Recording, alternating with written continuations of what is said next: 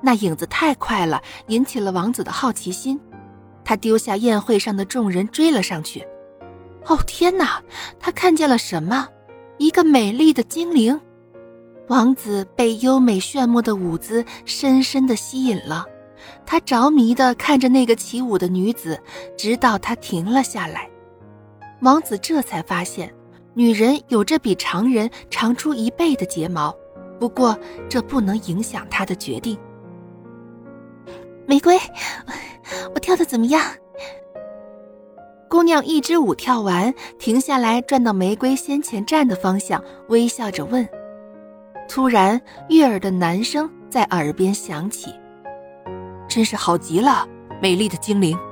啊，别害怕，我的精灵，我是这里的王子，我不会伤害你。”王子柔和的声音让姑娘平静下来。尊敬的王子，请问你你看到过我的朋友吗？什么朋友？你可以说出他是什么样子吗？我去帮你找。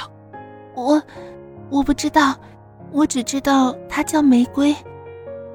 姑娘情绪低落，她这才想起自己到现在还没有看过最好的朋友长什么样子，只知道名字，这，这就不好办了。走吧，美丽的精灵，我们先举行仪式，然后我再慢慢帮你找朋友。要知道，叫玫瑰的人实在是太多了。王子耸耸肩，他牵起姑娘的手往外走去。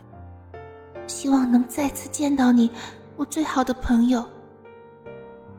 接下来，王子已经选定了他的王妃，居然是一个长睫毛的怪物。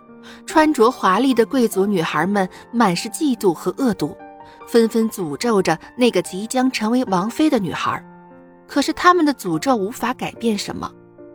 侍女们撒着鲜花，侍卫在地上铺上了长长的红地毯，只为迎接那对新人。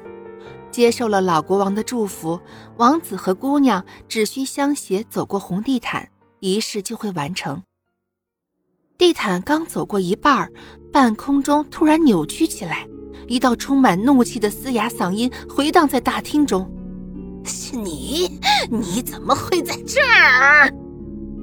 这道声音，姑娘听了是一惊。